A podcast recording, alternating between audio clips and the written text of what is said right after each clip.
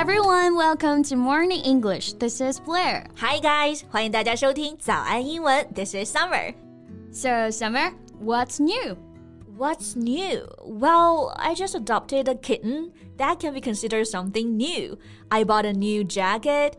And what takes you so long to notice my new haircut? Whoa, whoa, hold on a sec.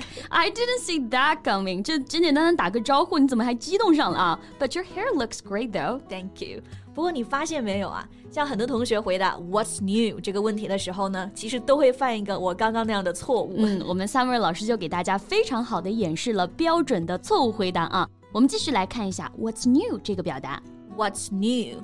New 这个单词大家一定不陌生，它就表示新的、崭新的，是个形容词，like a new book 一本新书，a new shirt 一件新 T 恤。Yeah, so some of you may take it for granted that what's new means did you buy anything new? 对，那其实不是啊。What's new？它实际上呢就是一句语气非常友好的问候语，就相当于 What's up？What's happening? That's right. It's just a friendly greeting. 跟别人打招呼的时候使用的啊。最近怎么样啊？最近在忙什么呀？就像我们中文说的，哎，你吃饭了吗？其实并不是真的 care 你吃饭没有啊。是的。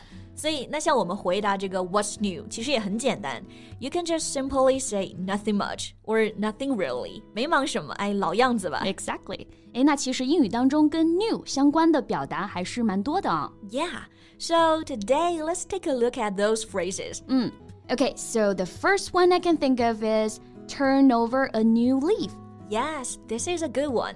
To turn over a new leaf. Turn over，它表示翻转、翻过去。 New leaf，这个两个单词意思是新的树叶，是不是就有同学会翻译成翻过去一片新的树叶？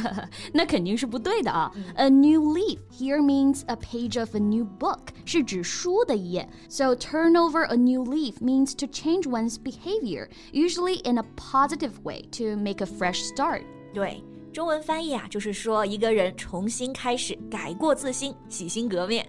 那肯定是之前做了一些错误的事情，或者态度比较消极。后来呢，终于想通了，决定重新开始。Exactly. So let's take a look at a few examples.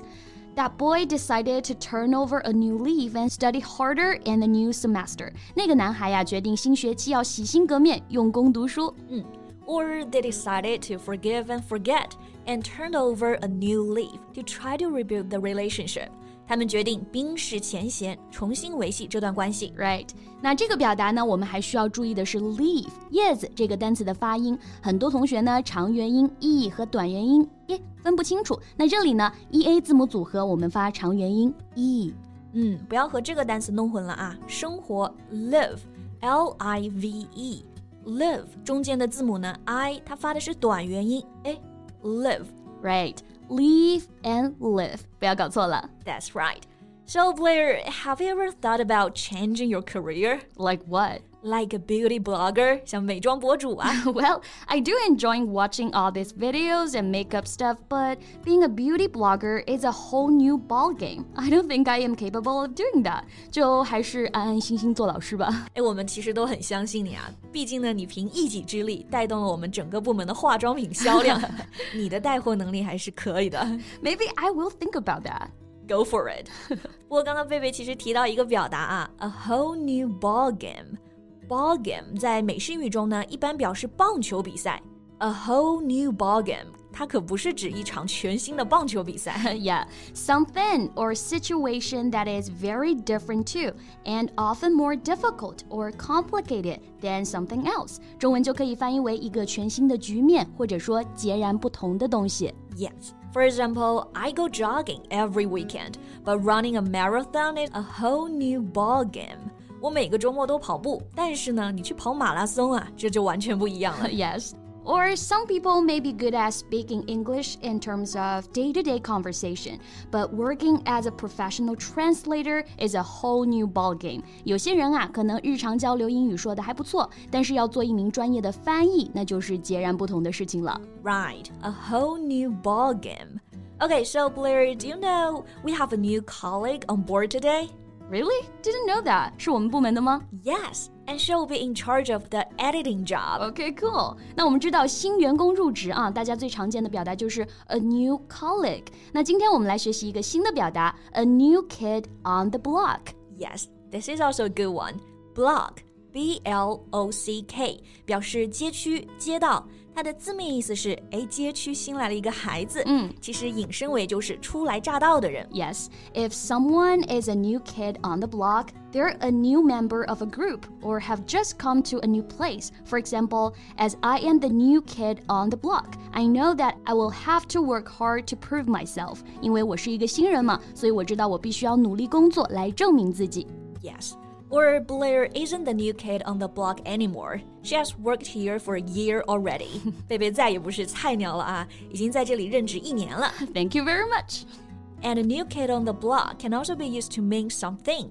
If something is a new kid on the block, it's new and has not been used much yet.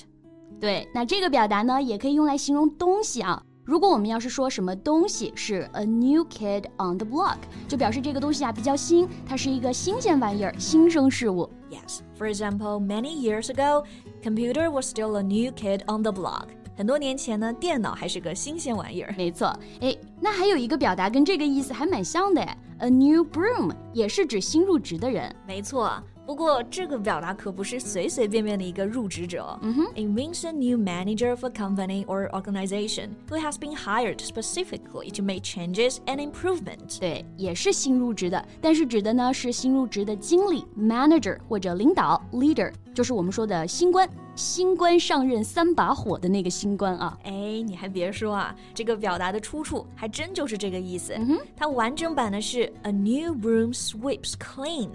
Broom，它其实指的是扫把，sweep 是动词，表示扫地的这个扫。所以这句话的原意是说，新的扫把扫的会更干净一些。对，那衍生的意义呢，就是说新官上任三把火啊，一般新上任的领导都会做一些大动作嘛，就可以表示这个意思。所以后来呢，就用 a new broom 来表示新官的意思。That's right.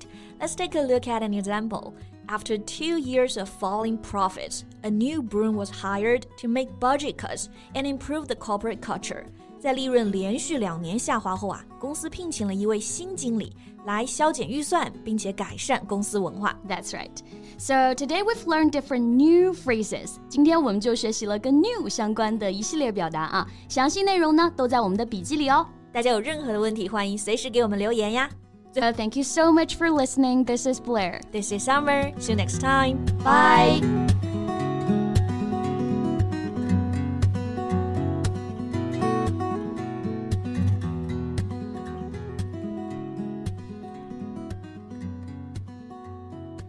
This podcast is from Morning English.